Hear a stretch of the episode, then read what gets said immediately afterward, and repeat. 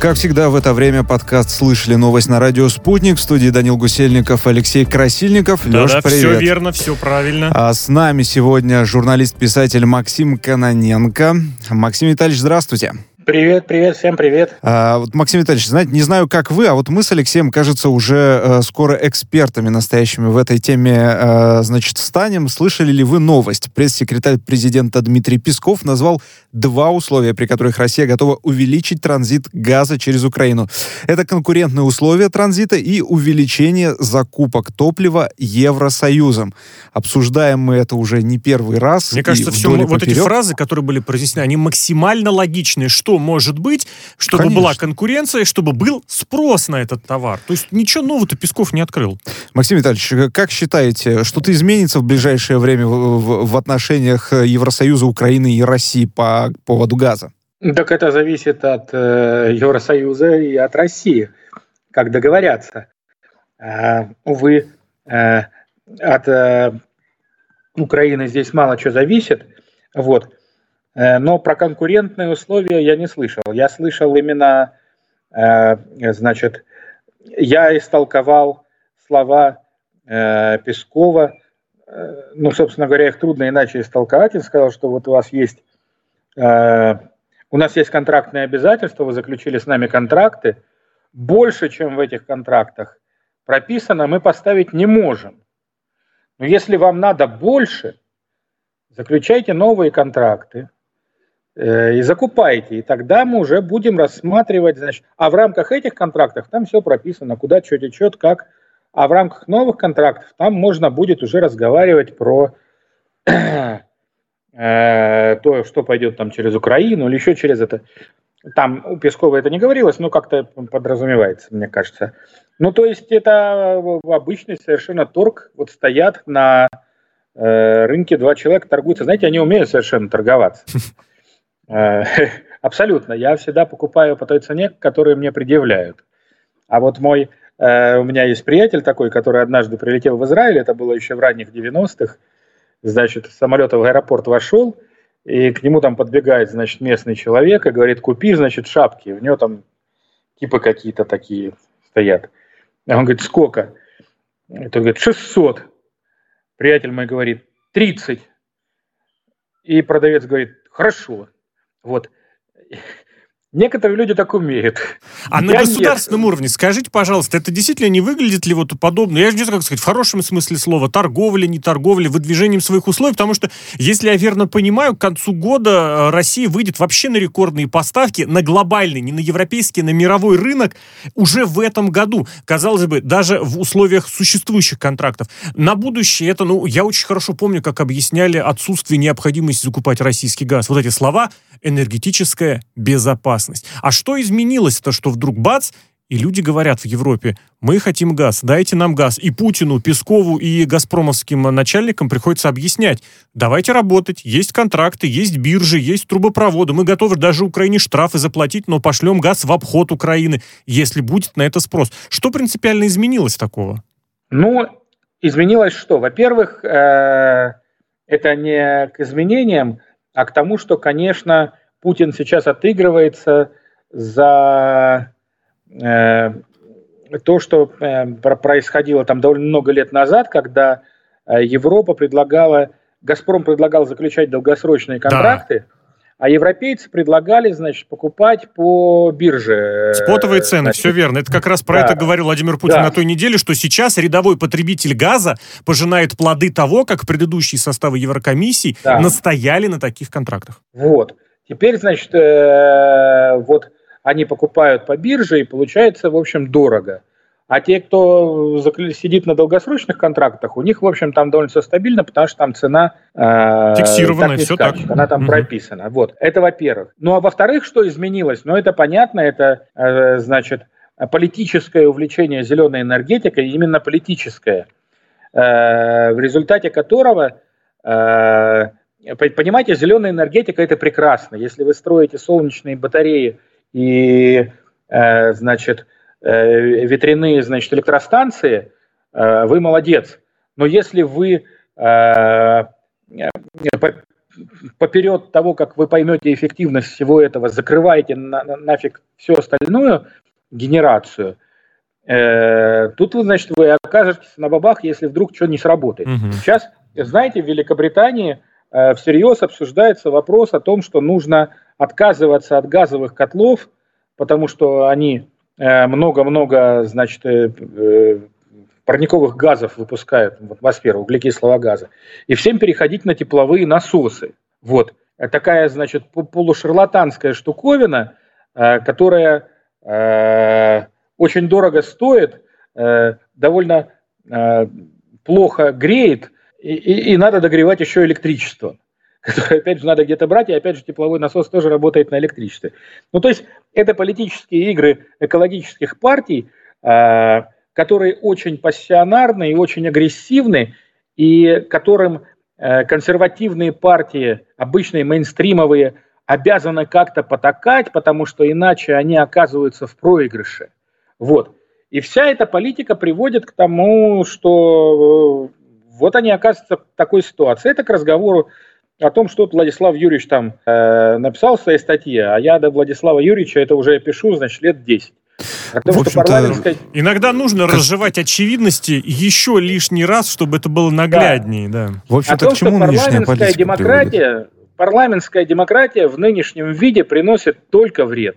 Я не знаю, как там насчет парламентской демократии, которая приносит вред, а может и не вред приносит, но вот э, европейский чиновник, э, как говорят нам коллеги-журналисты, вы, высокопоставленный некоторый, он, значит, отметил, что э, зависимость Евросоюза э, от импорта газа составляет 90%, а рост э, цен на электричество в этом году больше, чем на 200%. Но это же банальность? Евросоюз импортирует топливо, это очевидно, причем не только из России, там немножечко из Турции, из Азербайджана, налетает. Вот, кстати, интересно, у них же есть и свое топливо такое там ну, с Норвегия, севера, да, много. да, и у Англии есть какие-то шельфовые... Но норвежский, норвег, норвежский газ дорогой, да. э, и его не так много. Вот. Но вообще говоря, вот э, у меня есть э, друг, который э, раньше работал в компании ЮКОС на довольно высоком... У вас много друзей, один в Израиле, другой в ЮКОСе. Да вообще. И э, он, я его однажды спрашивал на тему того, значит, вот в этом месте может быть нефть. Он мне сказал, что вообще говоря, нефть есть везде. Угу. Вопрос только в том, э, где ты э, рискнешь ее добывать и сколько ты на это готов положить. Европа, она маленькая и, ну, по площади, и перенаселенная. И там, конечно, они не готовы добывать ни нефть, ни газ просто в силу каких-то экологических своих э, причин. Но там это правда. Мы, мы, мы можем себе в Сибири... По... Никто же не знает, что там происходит в, этих, в этой западной Сибири, в, в этой тайге, где стоят значит, наши вышки, там эти разливы нефти и там и газа. А в, а если... поэтому и уделяют так много вопросу как раз геологической разведки, да. и как раз по итогам прошлонедельного выступ... ну вот предыдущего выступления глобального Владимира Путина, как раз и пошли разговоры о том, что, возможно, на Ямале стоит немножечко интенсифицировать этот процесс. Для чего? Чтобы понимать вообще, какие запасы есть и какие ресурсы есть. Это говорят, Россия там бензоколонка, газоколонка, углеколонка. Эта колонка еще Европу отапливать будет долгое время. Обогреет надолго. Да. Максим Витальевич, давайте еще одну новость обсудим. А, значит, наверное, наверное, слышали вы, что Виктория Нуланд побывала тут у нас в России. Да, я значит, бы ее не пускал. Да, ну, это уже не от нас, скажем, зависит. Тем не менее, значит, несколько встреч прошло, и вот по итогам одной встречи она сказала, что э, очень продуктивно, ее же цитата, и по итогам другой, значит, э, уже наша сторона назвала встречу конструктивной. Там э, с разными людьми были, сейчас, может, э, не стоит вдаваться, с кем именно встречались. Э, как ну, вам... он с заместителями, кстати, встречалась. Замминистра, зам главы администрации. У них там был встреча замзамычей. Встреча замзамычей? Да.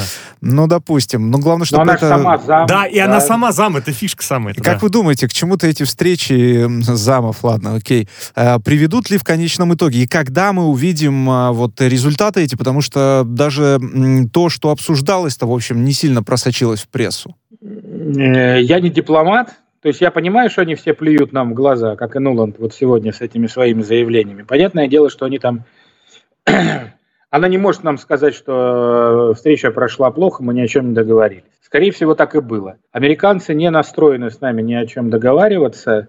И я не очень понимаю, как это можно сделать фактически, потому что э, все вот это огромное количество санкций, которые они нагородили за последние годы, э, его же Конгресс нагородил, правильно? А президент не может взять и отменить это все. Э, значит, для того, чтобы отменить эти санкции, нужен многолетний, сложнейший парламентский процесс. Поэтому как бы все вот эти попытки поговорить там с... Ну вот они что они обсуждали? А давайте, значит, мы вернем дипломатов туда-сюда. Ну давайте. А что это изменит? А? Давайте мы там... Э, чтобы консульские службы работали, да, и мы опять могли ездить в США, американцы могли ездить в Россию. Мне кажется, ну, были наверное, более серьезные темы, просто мы о них пока не знаем. Наверное, есть люди, которым это важно. Нет, а вот вопрос э, отмены санкций, он на как он, он на этом уровне не может обсуждаться. Это, это вопрос э, Конгресса, и, а там он не будет решаться. Вот вспомните поправку Джексона Вейника, сколько ее отменяли. Угу, Значит, лет 40, наверное. Это же не, не, практически невозможно. Так что с этими санкциями мы навсегда, как с коронавирусом. Максим Витальевич, ну а, а в целом нам, можно говорить а о том, что некое, некое потепление, что ли, какое-то в отношениях, вот взаимные визиты какие-то начались? Здесь стоит отметить, что действительно, вот, э, Максим Витальевич, вы сказали, не пускать бы Нуланд, а ее же действительно не пускали, была в черных списках, да, и да. для визита какое-то количество людей из-под этих санкций вывели, вывели. то есть вроде были какие-то эти шаги навстречу. Ну, ну, то есть мы идем навстречу. Мы, мы идем навстречу, навстречу. Приезжай, Нуланд, мы с тобой поговорим. Хотя лично я бы не стал, но я все время как бы э, говорю, что я человек э, такой, обыватель, а этим людям, э, которые в МИДе работают, им, к сожалению, приходится разговаривать э, с Викторией Нуланд, э, которая, что вообще говоря зашкварно, потому что она, э, она человек в нашей стране неуважаемый, презираемый, и шла бы она нафиг. Вот, я так скажу. Максим Возможно, такие ну, слова звучали на встречах, кстати. Возможно, звучали, но вот э, что хочется отметить, что а, соседи, у соседей, в общем, такая же история. Кто-то кого-то куда-то хочет отправить или, по крайней мере, не хочет принимать. Польские власти заявили о том, что они построят на границе с Белоруссией забор огромный забор, значит, эм, высокий, надежный, как описывают э, польские журналисты, который оснастят системой обнаружения движения, между прочим. Это до них литовская пресса июльская дошла, наконец-то, августу, август, с, а, с лета, да, когда а там, там был кризис. С, а там с мексиканской границы оттуда не, известия не, ну пришли. И, это же из Беларуси известный поток мигрантов в этом году нарисовался Понятное в Евросоюз дело, через но, Литву. Знаешь, я вот отмечаю, Максим Витальевич, как считаете, некая тенденция к строительству стен между государствами существует у нас в мире? Уже несколько десятков Нет, тысяч лет.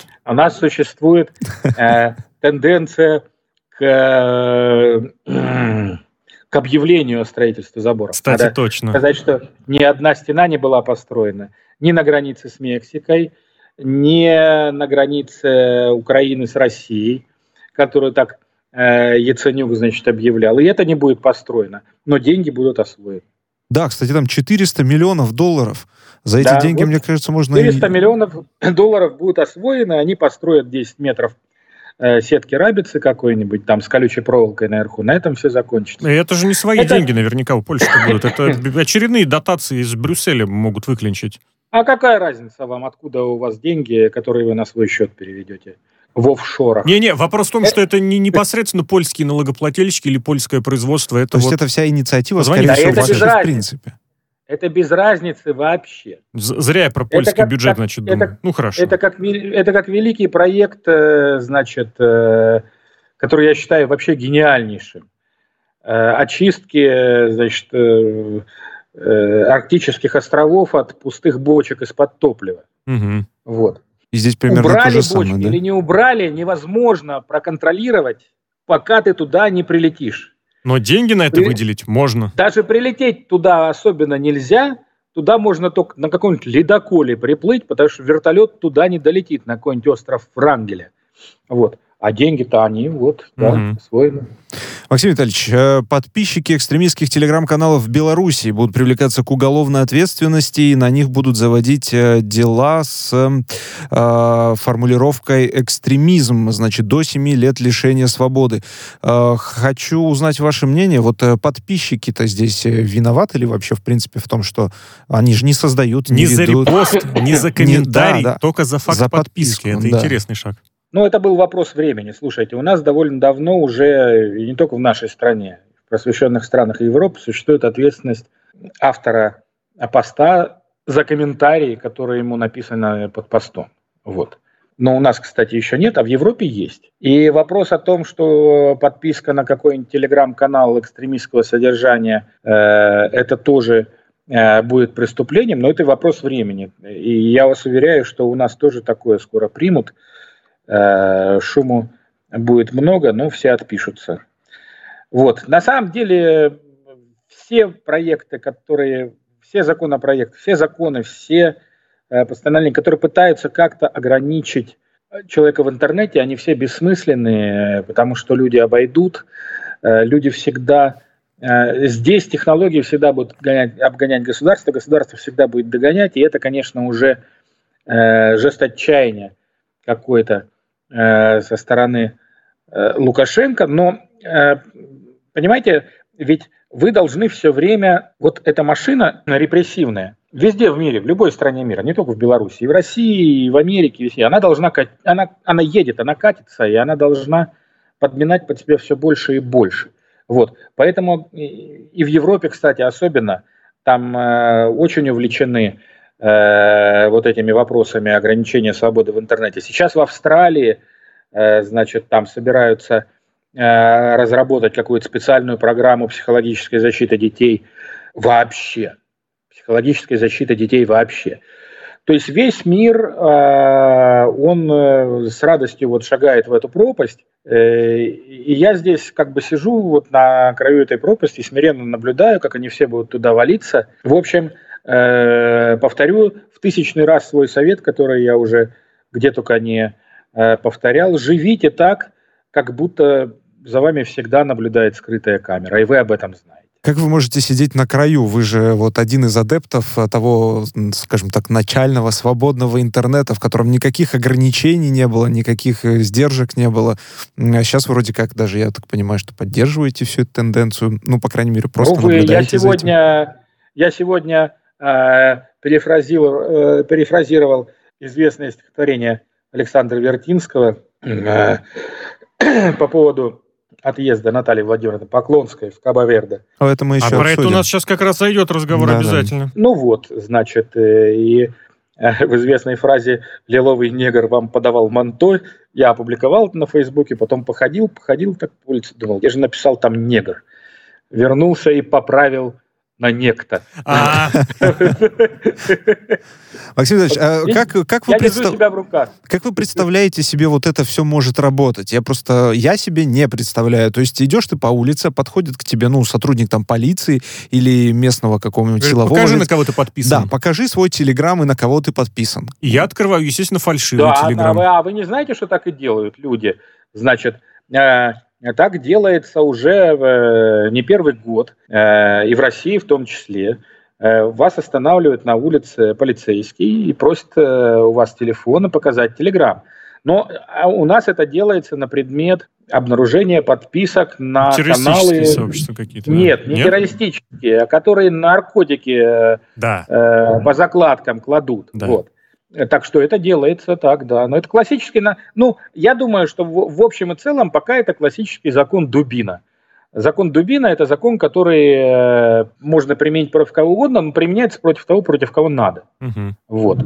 Но поскольку нам, полицейским, нужно делать статистику по этим наркотикам, они реально останавливают людей на улицах, молодежь, и просят показать им э, телеграм на телефоне. Да. Не знаю, сработает ли, в общем, это все. Тем более, что, насколько мне известно, хотя я не сильно, скажем так, специалист по всяким современным социальным сетям, даже на телефоне можно создать некие эм, виртуальные копии приложений, в которых не будет ничего запрещенного, а вот что-то там Телефон не мой. Подкинули кода, нет, не знаю. Увы, нет. Так, так не получится на телефоне. не получится спрятать. И потом э, современный полицейский, я уже не говорю про опера-исследователя, который выходит на охоту, он тоже не дурак.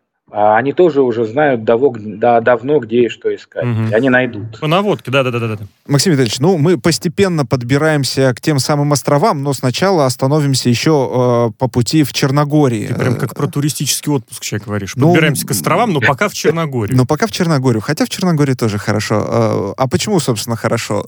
Там хорошо тому, у кого есть деньги.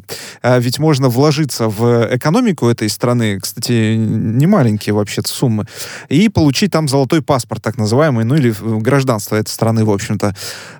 И вот, значит, Черногория раскрыла информацию о некоторых россиянах, которые получили такое вот э, инвестиционное гражданство.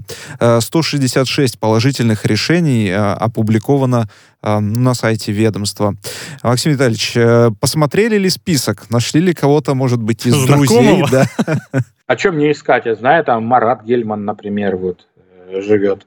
Да, довольно давно уже. Я не знаю, правда, получил ли он гражданство. Я не очень понимаю, в чем смысл э, гражданства э, Республики Черногория, что оно дает. А визы она упрощенные не... никуда не, не, не дают? Не, она не входит не в, е, она не входит в ЕС. 250 тысяч нужно вложить, э, если на севере страны. В, в евро, в долларах, в а, рублях? В евро, конечно, mm. в евро. 450 это если на юге или где-то в береговой линии. Вот. А еще... Да, ну, это, мне кажется, что есть страны, где можно э, э, за гораздо меньшие деньги получить гораздо более прикольный паспорт. Например, а сейчас, Испания. сейчас, кстати, собственно, Испания. только две осталось страны, в которых вот такие паспорта дают. Э, здесь и, по-моему, на Мальте еще. Кипр, а на Кипре не дают? Кипр, по-моему, остановил Отказался? эту программу, да. Аргентина, по-моему, что-то такое еще давала. Да нет, ну это когда вам автоматически дают паспорт за то, что вы купили там дом. А в любой стране вы можете купить себе квартиру за довольно малые деньги и подать э, там ну, по общей процедуре на вид на жительство, потом на гражданство. Вот. И получить себе этот паспорт. Э, а, а евреям вообще проще там э, с израильскими э, паспортами. Ну, то есть, в общем, вот. вы не завидуете людям, в общем-то, которые в Черногорию уехали за гражданством? Да они вряд ли уехали-то. Ну, мало ли. А, а зачем тогда? Слушай, я, я, я, я, я завидую некоторым образом людям, которые живут на море. Вот. А в Черногории, конечно, есть прекрасный Булгакоторский залив, э, но с другой стороны, мне у меня в лесу нравится, я туда могу раз в год съездить и хорошо. Я не ездок. Э, есть люди, которые на месте вообще не сидят.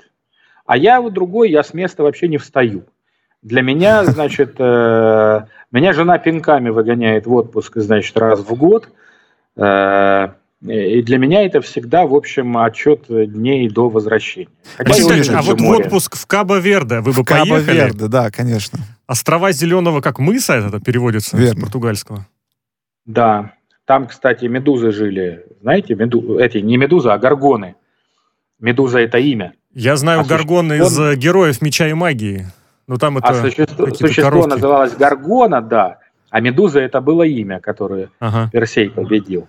Вот Наталья Владимировна там теперь у нас будет... Будет значит... с ними работать, контролировать? Вам не кажется, мне пока... что... Да, да. Мне показалось, что это э, немножко хамски по отношению к ней. Но потом я почитал, значит, ее э, по этому поводу э, выступление. Мне показалось, что она прямо счастлива. Обрадовалась решению, говорит. Да, долбись она все конем, она будет сидеть там теперь, э, значит, на берегу, никто ее не будет трогать. Она будет очень популярна у местного населения, потому что она, во-первых, блондинка, а во-вторых, неописуемой красоты совершенно женщина. Э, я думаю, там ее в ранг святых э, произведут и будут, значит, за ней толпами ходить по улицам, если она будет выходить куда-то. Так что, ну, пожелаем ей удачи. Может быть, там ей будет лучше, чем здесь. Ну, потому что, конечно, Э, Россия э, страна жесткая да, довольно и э, с точки, зрения, думаю, что... с точки зрения климата в первую очередь. Я Максим сказал, Наталья Поклонская тоже и женщина показала свою жесткость в свое время, и стержень, и сильный характер. Максим Ильич, еще одна важная, интересная и, видимо, необходимая новость. Значит, правительство внесло в Госдуму законопроект о защите жертв домашнего насилия. А речь идет э, о повторных побоях. Э, в сущности, это дополнение других существующих статей, э, которые, по-видимому, уже не актуальны.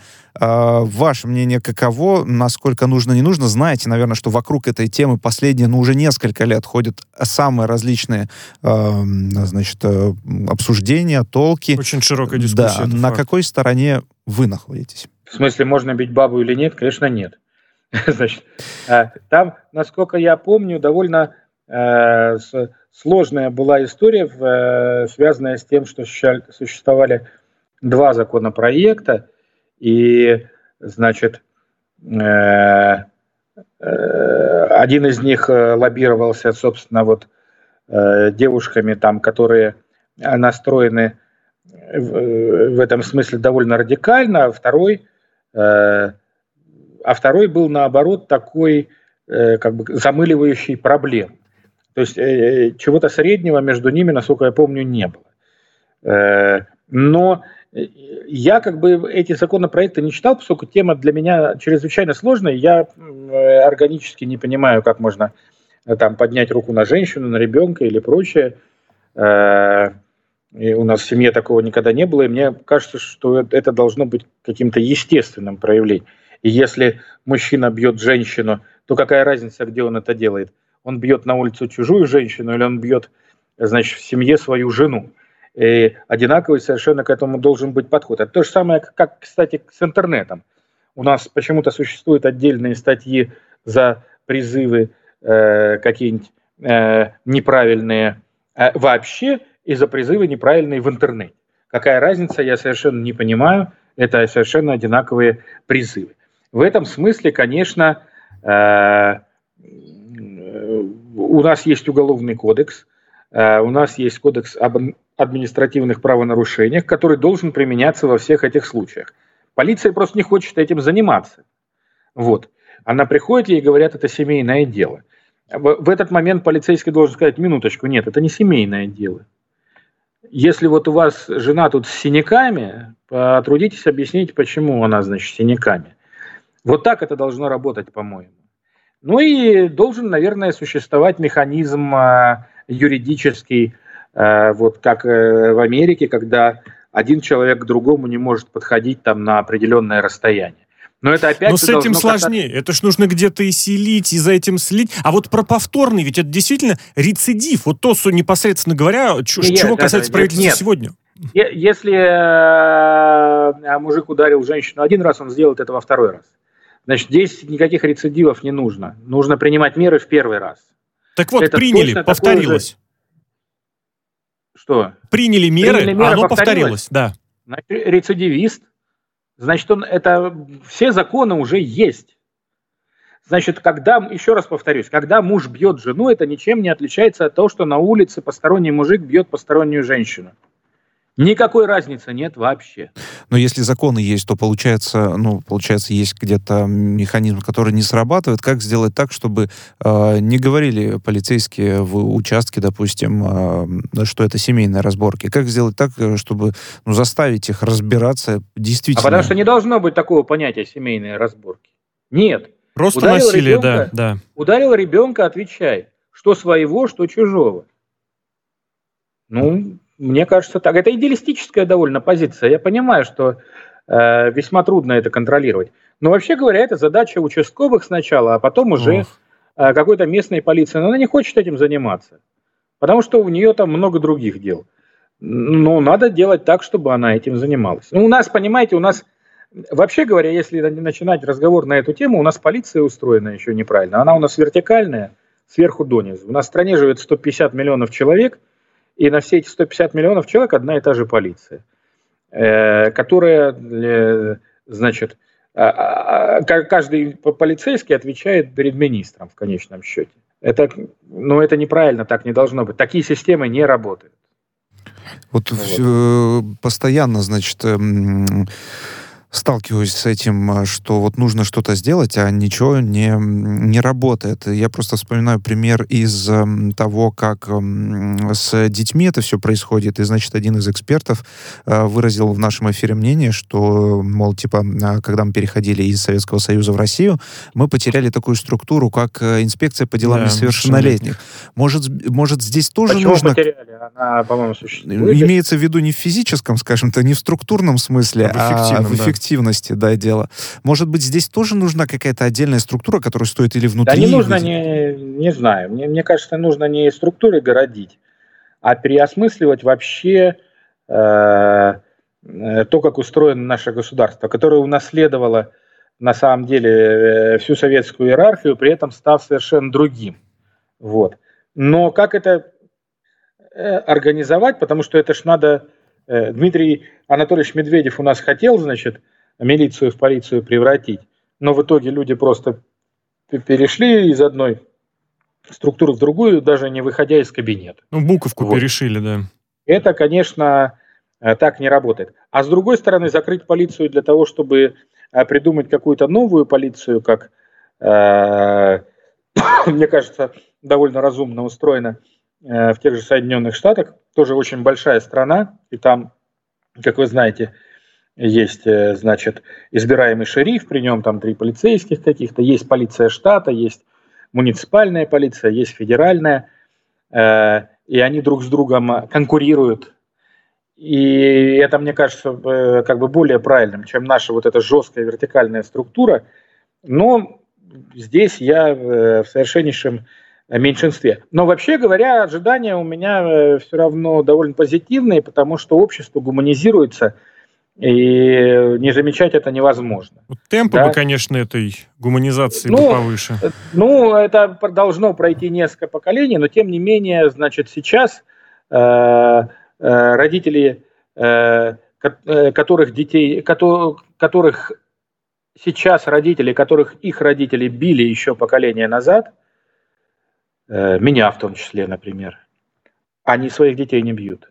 Вот сейчас о гуманизации снова вспомним, когда следующую новость услышим. Максим Витальевич, министр э, юстиции России Константин Чуйченко заявил, что э, педофилы и насильники не должны претендовать на замену реального лишения свободы на принудительные работы. А что думаете по этому поводу и как раз вот о гуманизации? С одной стороны, вроде как их и готовить к э, жизни в реальности нужно после того, как они выходят. Вы знаете, очень много проблем возникает. А с другой стороны, ну, действительно, таких опасных ну, преступников. Ну, да? были же вот относительно недавно страшные рецидивы, когда, ну, да, очень да. громко произошедший по, по соцсетям, по средствам массовой информации, отсидел срок как раз вот mm-hmm. в данном, мягко говоря, направлении, вышел и, и туда же. Что думаете? А бывают бывают э, педофилы, вот, педофилы педофилы, а бывают люди, которых э, э, оговорили, приняли по случайности, потому что они там решили, значит, э, грубо говоря, пасать в, в подъезде, а тут мимо девочка проходила. Вот. Э, поэтому это вопрос такой. Э, в каждом случае должно быть разбирательство суда. Другое дело, что суды у нас не хотят ни в чем таком разбираться и брать на себя ответственность. Вот. Но, конечно, люди, которые э, вот реально педофилы, которые насиловали там детей убивали, э, пусть сидят долго, э, значит, долго-долго-долго. И мне не нравится ничего пожизненное, мне не нравится вот эта история с пожизненным заключением, но э, мне нравится модель, э, значит, складывания сроков. Угу. Э, и, и вот Пусть сидят сто лет, например. Повезет, выйдет. Э, нет, так нет. Да, если амнистия, да, ну, 10 лет скостят, значит 90, а не 100. Ну да. Но да. тут получается, что это же уже э, как бы повторное, это рецидивист. Ты снова про рецидив, да? Про рецидивист. Рецидив, да. Ну, рецидивист пусть сидит Нет, 300 а, лет. это для, для, это для всех это было вообще. предыдущее. Здесь для вообще для, говорится для тех, кто, в общем, э, отбывает наказание в данный момент, и ему заменяют, э, собственно говоря, реальную отсидку, ну, какими-то принудительными работами, я так понимаю, за стенами э, исправительного учреждения. Вот. С одной... А я не знаю, что такое принудительные работы. Это э, у нас вообще принудительные работы по Конституции запрещены. У нас нельзя заставлять человека работать. Ну, кстати, в последнее время очень... Ну, говорится много о том, что заключенных можно бы привлекать к конструктивному труду. Там про БАМ, если помните, собирались, можно планировали, привлекать. угрожали. Да-да-да. Можно привлекать с их согласия. С их согласия, конечно. Да, да. Если они не хотят, то нельзя. Ну, Чученко сказал, не все должны иметь право уйти на а, принудительные нет, принудительные работы. работы. Принудительные работы есть такое понятие э, в уголовном кодексе или в административном, да. Это когда вот э, тебя э, в административном есть это когда тебя заставляют улицы, э, значит, там подметать и, и все такое. Ну, тут, видимо, речь да. о том, что если, если попался вот на педофилии, на насильничании, то уж будь добр, никакой Но такой лазейки равно... не иметь, даже если тебе смягчающих обстоятельств. Там непонятно, да, как это можно заменить, потому да, что да, принудительная да. работа это административная. Административная, это уголовка. Максим Витальевич, спасибо большое. Журналист-писатель Максим Каноненко был у нас э, в эфире в гостях. Данил Гусельников, Алексей Красильников Благодарю. в студии работали.